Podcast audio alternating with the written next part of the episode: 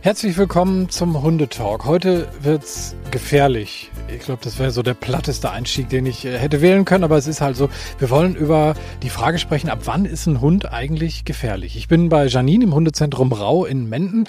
Wir sitzen hier gerade in, äh, an einem lauen Sommerabend. Um uns herum sind aber in Anführungsstrichen gefährliche Hunde, ne? Ja, das könnte man so sagen. Also mindestens vier. Wir dröseln das gleich noch so nach und nach auf. Du bist auf das Thema gekommen, weil du äh, so mit deinen Kunden immer häufiger ähm, damit zu tun hast. Also nicht, dass Hunde auf einmal komplett gefährlich werden, aber so diese, dieses, oh, ist der gefährlich oder findest du, dass der gefährlich ist? Also diese Diskussion rund um diesen Begriff gefährlich. Wie ist das entstanden? Ja, äh, das ist tatsächlich ein relativ häufiges Thema oder Gesprächsthema, was so aufkommt im Kundengespräch. Ja, wo Kunden dann oft sagen, ja, aber eigentlich ist er doch lieb. Das ist ja quasi so die, das Gegenteil von gefährlich oder böse. Ja, lieb und böse ist sicherlich noch mal, sind nochmal andere, andere Begriffe. Aber wenn wir jetzt mal von Gefährlichkeit reden, ähm, dann ist das natürlich, man kann das ja nicht einfach mit Ja oder Nein beantworten. Beziehungsweise im Grunde schon, aber wir müssen natürlich Abstufungen machen vom Grad der Gefährlichkeit.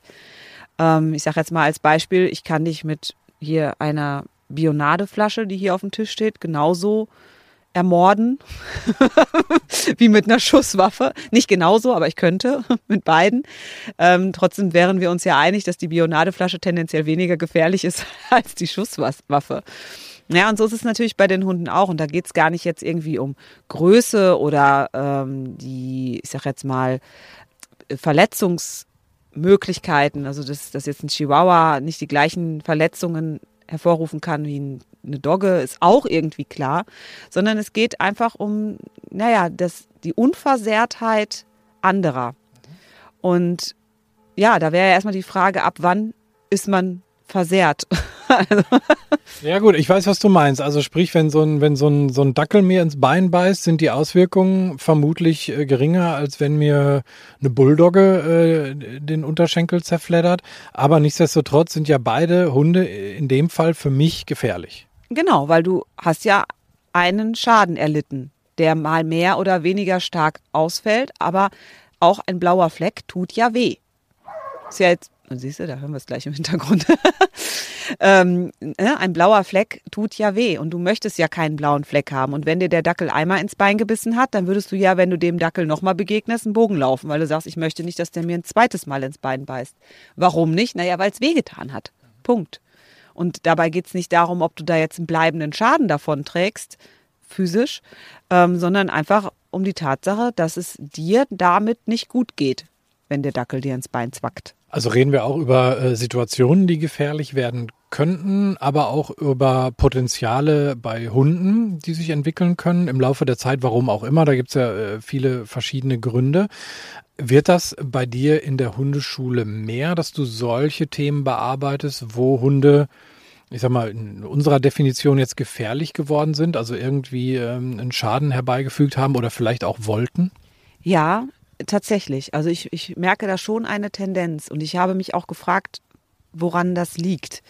Ich habe eine Theorie dazu. Ich glaube, dass es halt zum einen natürlich mit dem, mit dem Umgang oder an dem Umgang liegt, den wir mit unseren Hunden heutzutage pflegen. Ich sag mal, früher war halt klar, wenn du dir einen Schäferhund oder einen Rottweiler zugelegt hast, dann hast du das getan, damit er Haus und Hof bewacht, beispielsweise. Also ganz früher. Ne? Mittlerweile gibt's aber immer mehr Rottweiler auf Sofas und immer mehr Schäferhunde äh, irgendwie in Kinderzimmern, was ich jetzt nicht pauschal irgendwie schlecht reden will, um Gottes Willen. Natürlich ist es, da hat auch der Rotti ein Recht, auf dem Sofa zu liegen, ist mir lieber, als wenn er im Zwinger lebt, auf jeden Fall. Aber ich glaube, dass viele Menschen die Potenziale ihrer Hunde vergessen. Halt in der Haltungsweise oder die Beweggründe, warum sich solche Hunde angeschafft werden. Gleichzeitig ist natürlich die emotionale Bindung zum Tier eine ganz andere als vielleicht noch vor 100 Jahren. Das heißt, ähm, wir Menschen oder wir Deutschen, sagen wir es mal so, wir hierzulande halten uns ja unsere Hunde fast ausschließlich als Hobby aus Liebhaberei. Außer jetzt vielleicht noch wenige Diensthunde. Was gäbe es sonst noch? Diensthunde, vielleicht noch ein paar äh, Hütehunde und ein paar Jagdhunde, die wirklich zum reinen Arbeitszweck gehalten werden. Wobei auch da, also ich glaube, das ist verschwindend gering, die Summe dieser Hunde, weil selbst die Diensthunde und die Jagdhunde führen ein Familienleben. Also auch da ist ja eine emotionale Bindung da. Aber da ist zumindest der Zweck noch erfüllt. Das wollte ich gerade sagen, bei, bei Dienst- und Jagdhunden oder auch Hütehunden, da haben die zumindest eine Aufgabe, sind dementsprechend ausgelastet und müssen nicht kreativ werden. Denn wenn wir jetzt zum Beispiel, du, du hast es angesprochen, im Kinderzimmer, äh, der Hütehund zum Beispiel, wenn der nicht, äh, ich sag mal, entsprechend seiner Veranlagung auch so ein bisschen gefördert und gefordert wird, dann sucht er sich das halt und dann entstehen halt gefährliche Situationen für die Kinder, die der Hund dann möglicherweise hütet und das heißt dann auch vielleicht mal ins Bein zwacken, um, um ich sag mal, die Herde zusammenzuhalten. Das ist ja so ein Klassiker teilweise auch, ne? Ja, genau. Und ähm, da gab es doch jetzt, glaube ich, vor nicht allzu langer Zeit sogar auch vom, vom Martin Rütter irgendwie ein Beispiel, wo ein ähm, Australian Shepherd, meine ich, einem Kind irgendwie in die Ferse gebissen hat und auch relativ schwere Verletzungen dabei hervorgerufen hat. Ich bin mir nicht ganz 100% sicher, was da genau der Hintergrund war, aber das sind solche Fälle. Ne? Am Anfang ist es noch, ja, guck mal hier der Kleine, ach, der zwickt die Kleinen in die Socken. Ja, und was aber daraus entsteht, ist dann halt oft unterschätzt. Was auch häufig hinzukommt, ist, also ja, es gibt auch immer mehr Beißvorfälle innerhalb der Familien, aber natürlich auch Beißvorfälle, äh, von, also wo Familienhunde andere Personen Außenstehende verletzen, mehr oder weniger schwer. Und da ist es teilweise, ja, auch nicht noch schwieriger, kann man gar nicht sagen, anders schwierig, weil die Menschen ihren Hund ja als den liebevollen Familienhund, der ja die Kinder liebt und keiner Seele was tut. Und immer wieder höre ich das Beispiel, ich kann dem ins offene Maul fassen. Ja, kann mein Zahnarzt auch. Also mir, ne? also dem beiß ich jetzt auch nicht gleich die Finger ab. Aber ich würde es jetzt nicht versuchen zum Beispiel. Genau, Genau, also wenn, ich meine, ich weiß nicht, was ich tun würde, aber es würde sicherlich zu einer sehr seltsamen Situation führen. Das allemal und ich würde es halt einfach, einfach nicht machen, weil ich Angst hätte, dass du einfach zubeißt, was ja dein gutes Recht wäre, wenn ich dir irgendwie im Mund fummel. Das ist ein komisches ist, Beispiel, es ist egal, lass uns weitermachen. Das ist ein komisches, äh, lassen wir das genau. Naja, und ne, dann, dann, dann sind die Menschen oft so entsetzt, aber wie kann denn dieser, dieser uns so liebevolle Hund den Nachbarn jetzt einfach ins Hosenbein gebissen haben. Und auch da sehe ich eine Häufung von Hunderassen tatsächlich, auch hier in der Hundeschule. Sprich, auch Genetik ist nicht außen vor zu lassen. Im Gegenteil, Genetik spielt meines Erachtens schon eine ziemlich große Rolle. Und wir haben ja so ein paar, ich sage jetzt mal, Moderassen, äh, unter anderem wirklich auch viele Hütehunde. Ne? Also gerade der Australian Shepherd und ich habe ja selbst so, einen, so einen Kandidaten. Also ähm, ne, ich will da jetzt keiner Rasse irgendwie was ankreiden, aber wir dürfen diese oder die Genetik, die dahinter steckt, nicht vergessen. Und auch der Australian Shepherd hat eine Wach- und Schutzfunktion. Ne? Wenn dort in den Einsatzgebieten, wo er eingesetzt wurde oder ist ja auch schlussendlich entstanden aus verschiedenen Hütehundrassen, die eben auch eine Wach- und Schutzfunktion haben. Sprich, Fremde werden verjagt und notfalls auch ins Bein gezwackt, um die loszuwerden. Wenn dann natürlich diese Hunde in Haushalten mit Kindern landen, dann ist das dahingehend problematisch oder kann dahingehend problematisch werden, ähm, dass nicht die eigenen Kinder in Gefahr sind, aber Besucherkinder oder Eltern von Besucherkindern. Ich meine, wir wissen, wo Kinder sind, sind halt auch andere Kinder oder sollten, wäre schön zumindest. Und ähm, ja, dann gibt es auf einmal Probleme, meistens mit Eintreten der Pubertät.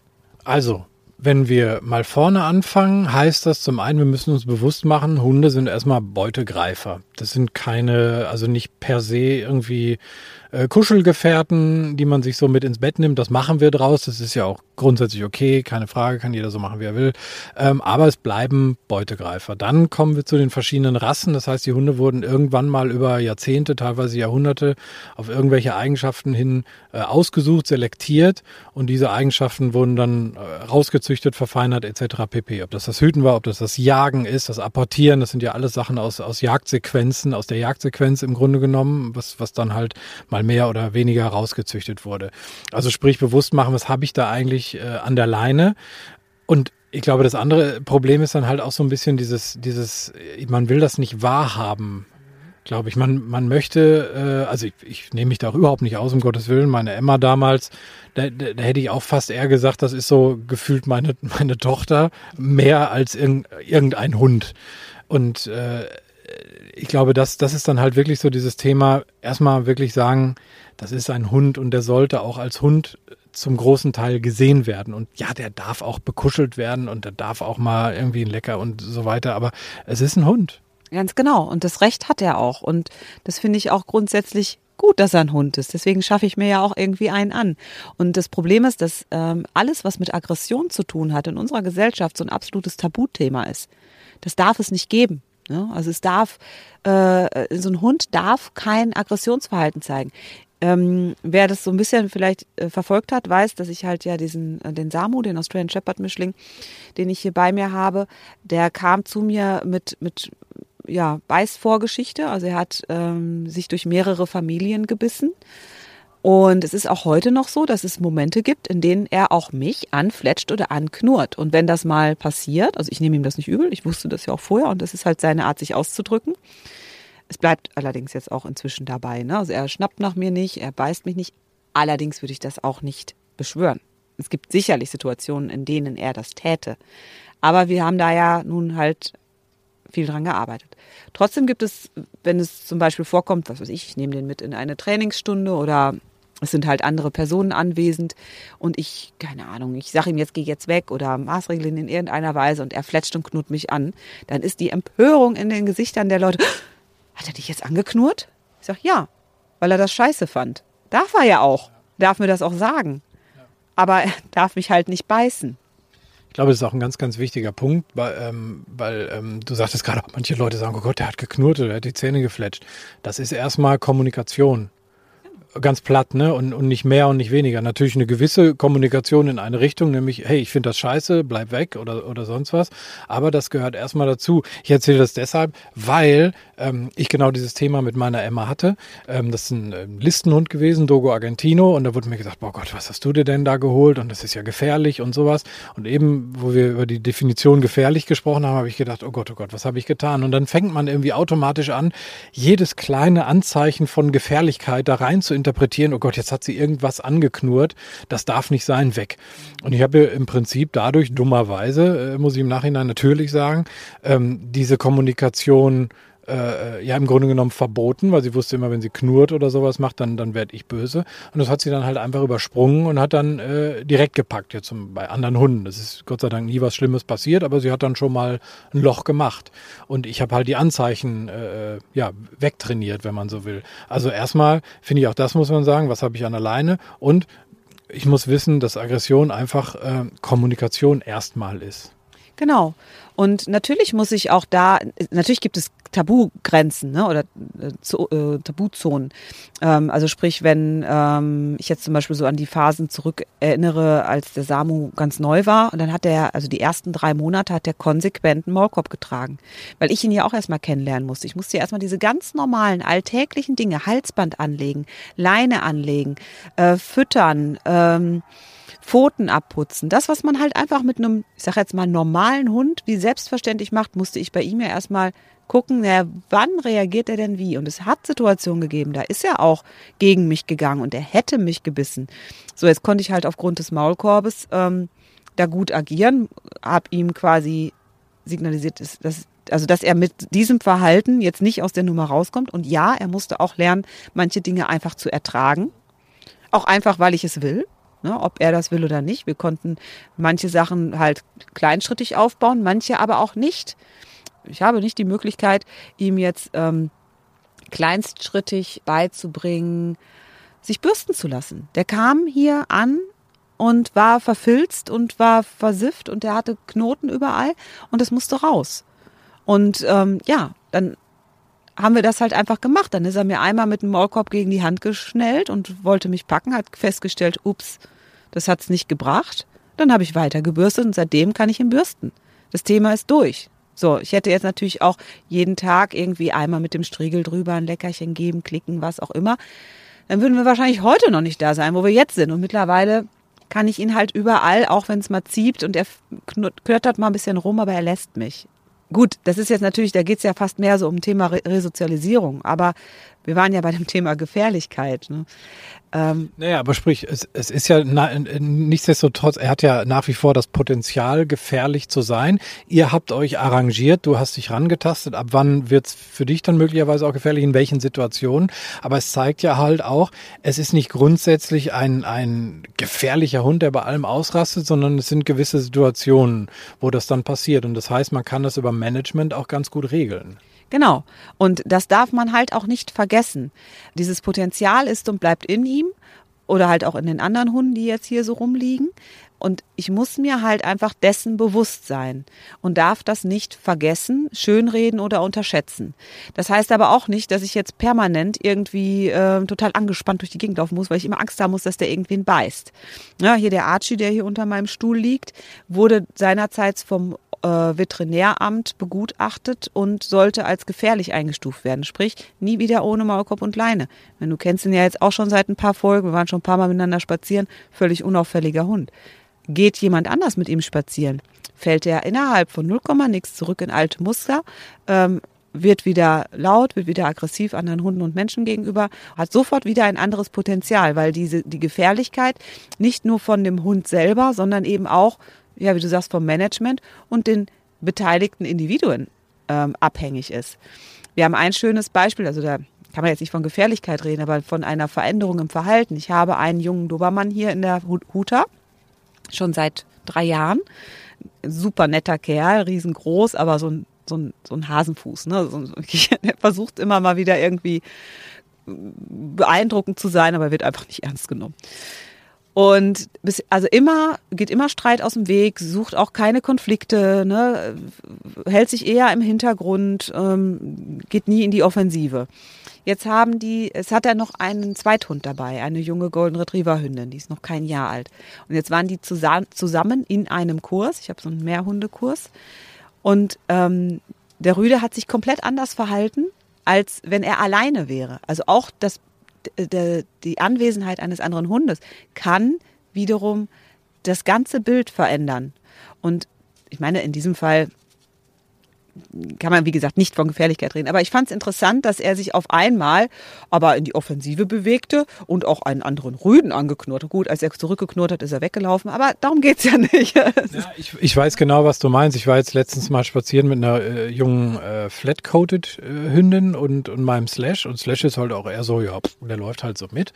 Und dann waren wir halt so unterwegs und, und es näherte sich ein anderer Labrador. Und da kam so ein bisschen, hat sich ein bisschen groß gemacht, äh, die Route hoch und wollte zu dieser Flathündin.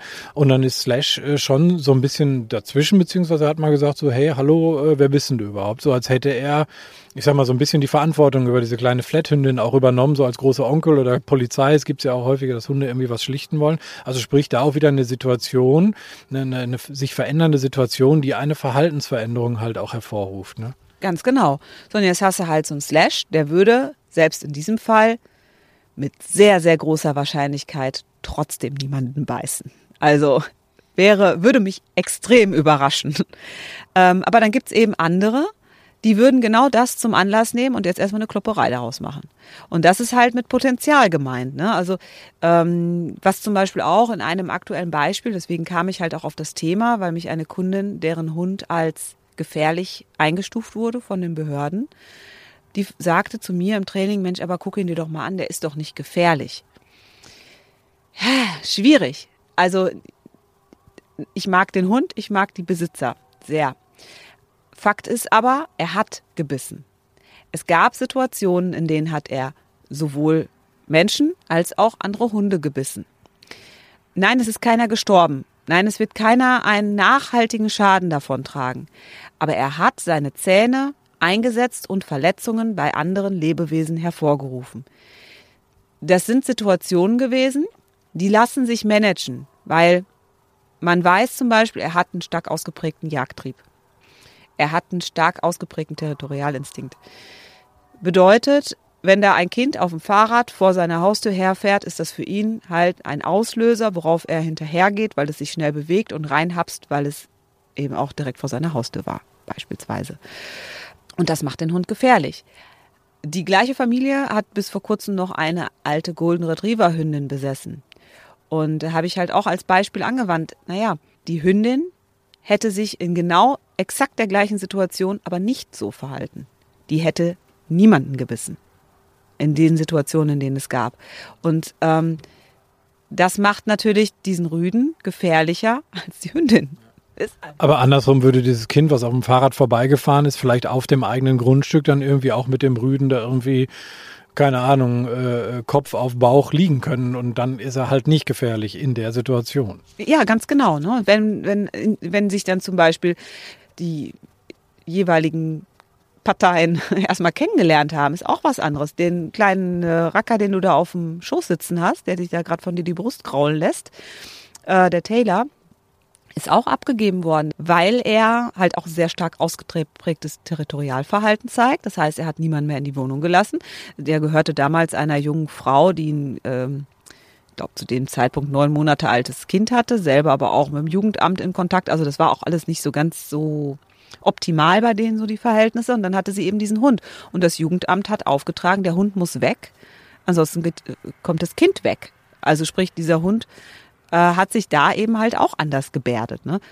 Und jetzt gerade, also die, jetzt in diesem Kontext wird er dir mit Sicherheit nicht gefährlich. Wenn du allerdings heute Nacht um zwei Uhr spontan in meinem Schlafzimmer stehen würdest, um dir mit meiner Hand im Mund rumzufummeln. ich hatte es gerade los, dieses Beispiel. Ich würde dir versichern, mindestens zwei meiner Hunde hättest du der Hacke. Und die anderen beiden nur deshalb nicht, weil sie in einem anderen Raum schlafen. und das auch zu Recht. Ja, ja, natürlich. Und, und, und das ist ja das Ding. Da, darf, da, da würde ich ja jetzt auch nicht sagen, irgendwie, ja, jetzt, jetzt muss ich dir oder dem Hund böse sein. Das ist halt einfach sein Job, ne? Ja, und trotzdem wird es aber gesellschaftlich nicht akzeptiert. Ich habe ein, ein Beispiel ähm, von einem jungen äh, Hollandse Herder, also einen holländischen Schäferhund. Ähm, der wurde als gefährlich eingestuft nach einer einmaligen, nach einem einmaligen Vorfall, ähm, weil er die Pflegekraft, die mit einem Schlüssel ins Haus kam, um die Großmutter zu versorgen, attackiert hat, die das sind zwei Wohnungen in dem Haus gewesen. Sie ist also in den Hausflur gekommen. Die Wohnungstür, der, hinter der der Hund war, war nicht verschlossen, beziehungsweise war, stand offen. Dementsprechend ist der Hund ungehindert in den Hausflur gelangt und hat diese äh, Pflegekraft quasi äh, attackiert. Die, dabei ist diese äh, rückwärts aus der Haustür wieder rausgestolpert und gefallen. Und er hat mehrfach äh, gezwickt. Man muss wirklich sagen, gezwickt. Es gab keine Löcher, keine Fleischwunden. Es gab Hämatome und Schürfwunden. Dieser Hund ist zwei Jahre alt, als gefährlich eingestuft. Er wird nie wieder Maulkorb und Leine loswerden. Meine persönliche Meinung tut hier aber nichts zur Sache. Das Gesetz sagt, springt ein Hund eine Person in Gefahr drohender Weise an, ist dieser als gefährlich anzusehen. Unabhängig davon, ob er tatsächlich gebissen hat. Ich persönlich sage, na ja, das ist ein Hollandser Herder, das ist ein, das ist ein Schutzhund. Der hat genau das getan, wofür er jahrhundertelang gezüchtet wurde.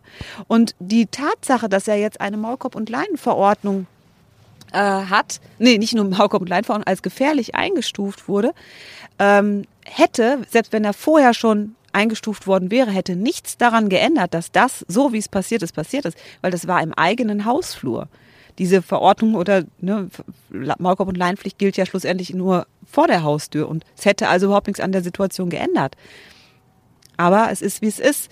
Ich meine, ich möchte persönlich auch nicht in der Situation stehen, das beurteilen zu müssen. Also mir tun da auch die, die sowohl die Amtsveterinäre als auch die Ordnungsämter leid, die sowas entscheiden müssen. Ja, ich meine, wenn es im, im Gesetz steht, ähm, das ist das eine, dass die, äh, ich sag mal, was ist das denn? Äh, Biologie, Evolution, Zuchtgeschichte, wie auch immer man es äh, nennen möchte. Ähm, das ist natürlich was ganz anderes. Das ist ja das Gleiche wie mit den, äh, wie mit den Listen. Ne? Dass man, dass man Rassen per se auf Listen schreibt und als gefährlich einstuft. Das ist, das ist genauso blöd. Auf der anderen Seite kann man irgendwo ein Stück weit nachvollziehen, warum es so gekommen ist, äh, wenn man sich so ein paar Fälle anguckt. Es ist schwierig. Also ich finde, also es geht ja schon fast so ein bisschen ins Philosophische, wenn wir über das Wort gefährlich äh, sprechen. Äh, Fakt ist, und das, das hört man ja auch bei, bei vielen deiner Beispiele, die du genannt hast, es sind halt oft, ja, ich sag mal, eigentlich eher die Fehler bei den Menschen, beziehungsweise wie Menschen ihre Hunde sehen, wie Menschen ihre Hunde falsch einschätzen, weil sie sich nicht genau damit auseinandergesetzt haben, was sie da so haben. Ja, und falsch erziehen. Das muss man tatsächlich auch so sagen. Ich weiß noch, vor ein paar Jahren hatte ich eine ähm, Steph-Mischlingshündin hier.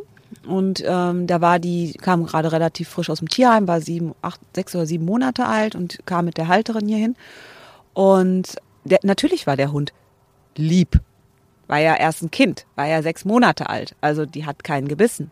Aber die war trotzdem schon sehr distanzlos. Die hat ihre Kraft eingesetzt. Die hat ähm, ihr Frauchen ignoriert. Die war sehr respektlos ihrem Frauchen gegenüber. Und ich habe halt damals schon versucht, ich sage, nimm es bitte ernst. Du musst diesen Hund schlussendlich bei einem Wesenstest vorführen. Dieser Hund äh, muss aufgrund der Gesetzeslage ähm, wesentlich besser in der Spur sein als irgendein Labrador. Labrador mit dem gleichen Verhalten. Völlig egal. Aber dieser Hund ähm, darf sich nicht daneben benehmen, weil der wird sofort vom Gesetz in die Mangel genommen. Und das ist halt, du hast ja auch in dem Moment, wo du einen, in diesem Fall einen Listenhund hast, auch eine Verantwortung dem Tier gegenüber. Und die Pflicht, dass, also die gute Erziehung schützt ja nicht nur andere, sondern auch den Hund selbst. Und ähm, wenn man jetzt hier mal zum Beispiel hier die, die Chaoten sieht, die ich hier so rumspringen habe, also wie gesagt, ich habe gerade schon gesagt, fünf meiner sechs Hunde sind potenziell gefährlich. Sie haben aber nur deshalb eben diese Freiheit, die sie hier haben, haben sie nur deshalb, äh, weil sie gelernt haben, Regeln zu befolgen. Ja, und ähm, schlussendlich ist halt die Erziehung auch ganz maßgeblich dafür, was daraus wird. Ne? Also ich habe äh, Hunde hier im Training, ähm, die ganz tolle Potenziale haben, die wirklich super Familien- oder auch Sporthunde sein könnten oder auch können, wenn sie denn in die Spur gebracht werden. Und es, also ich liebe meine Hunde über alles.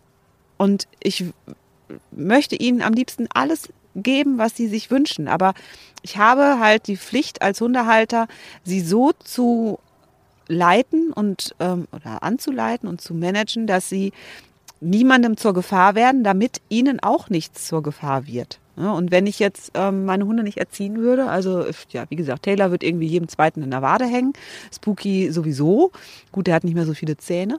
Archie würde auf jeden Fall andere Hundekacke finden und wahrscheinlich auch Männer. Also er findet vielleicht auch den einen oder anderen immer noch Kacke, aber er hat halt gelernt, das zu tolerieren und sich einfach lässt sich sieht sich nicht in der Pflicht, da irgendwie zu handeln. Und es ist ein ganz toller, genügsamer, netter Hund. Ne? Ich meine, ich weiß nicht, ob du den schon mal irgendwie doof erlebt hast. Äh, überhaupt nicht. Der ist äh, eigentlich sehr entspannt und äh, sind eben auch noch eine Runde gegangen. Da ist er, also fällt eigentlich auf, ne? Ja, und trotzdem sage ich aber, er ist ein potenziell gefährlicher Hund. Und wenn man jetzt die damalige Amtsveterinärin fragen würde, die hat mir ganz klar gesagt, sie hat dazu ähm, geraten, den Hund als gefährlich einzustufen, nicht nur mit Maulkorb- und Leinenverordnung. Gut, dass die Ordnungsamtbeamtin äh, das anders geregelt hat, aber das Potenzial ist da. Was muss denn passieren? Lass uns das mal so ein bisschen äh, umdrehen, zusammenfassen. Also der, der Begriff äh, gefährlich äh, haben wir versucht so ein bisschen zu definieren. Da gibt es verschiedene Situationen, in denen ein Hund gefährlich werden könnte.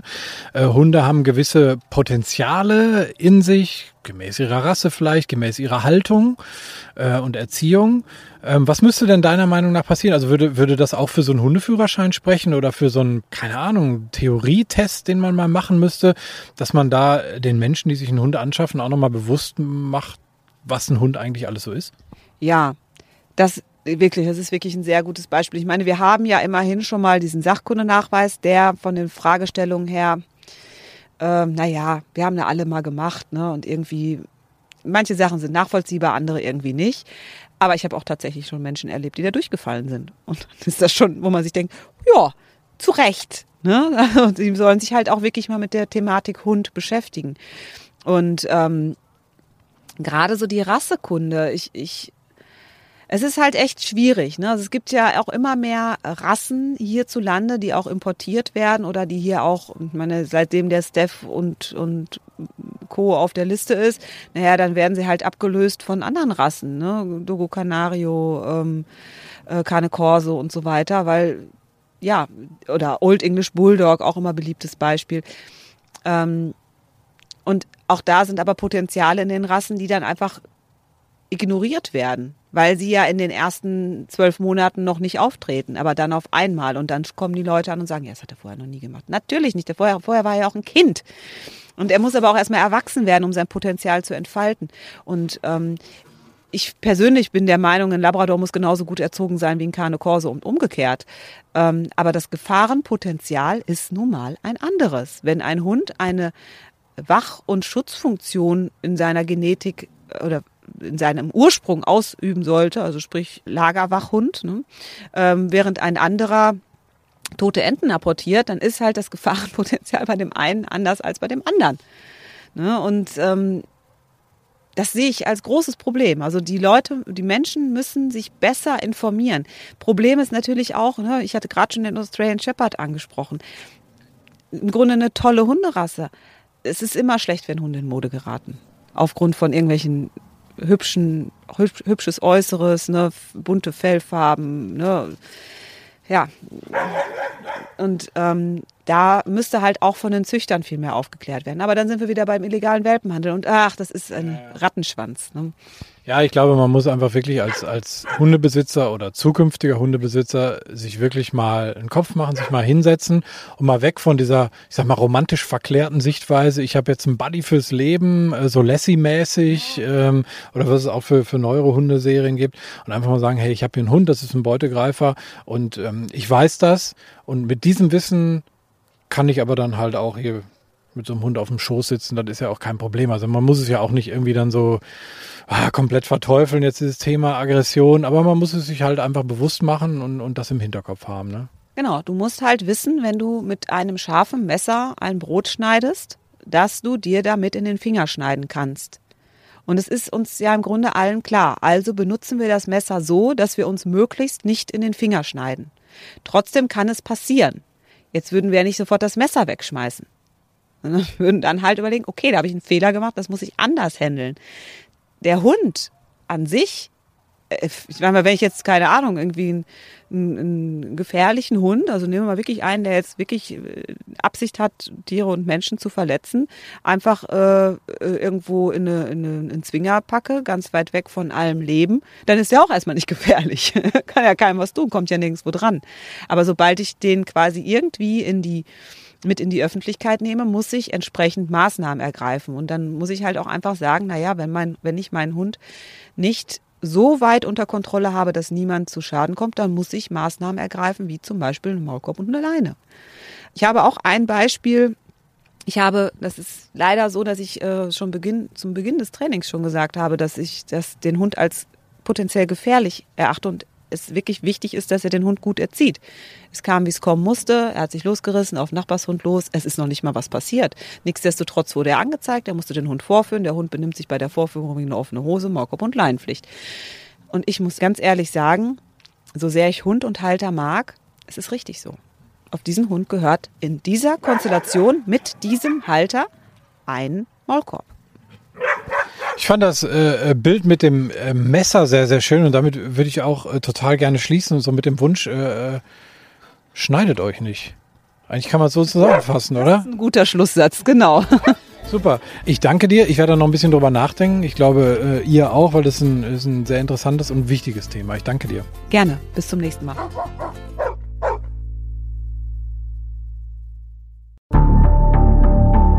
Lange kann ein Mörder sein dunkles Geheimnis bewahren? Wann bekommen die Angehörigen Gewissheit und die Opfer Gerechtigkeit?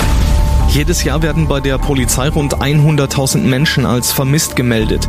Drei Prozent davon, also 3000 Menschen, bleiben länger als ein Jahr verschwunden.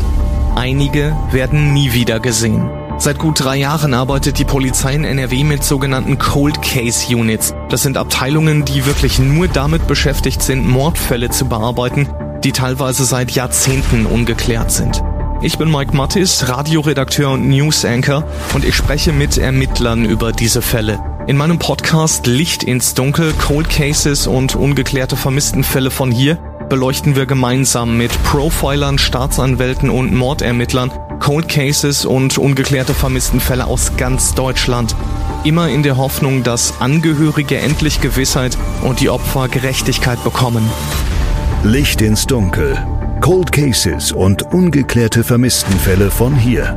Eine Produktion von Mike Mattis und der Podcastfabrik.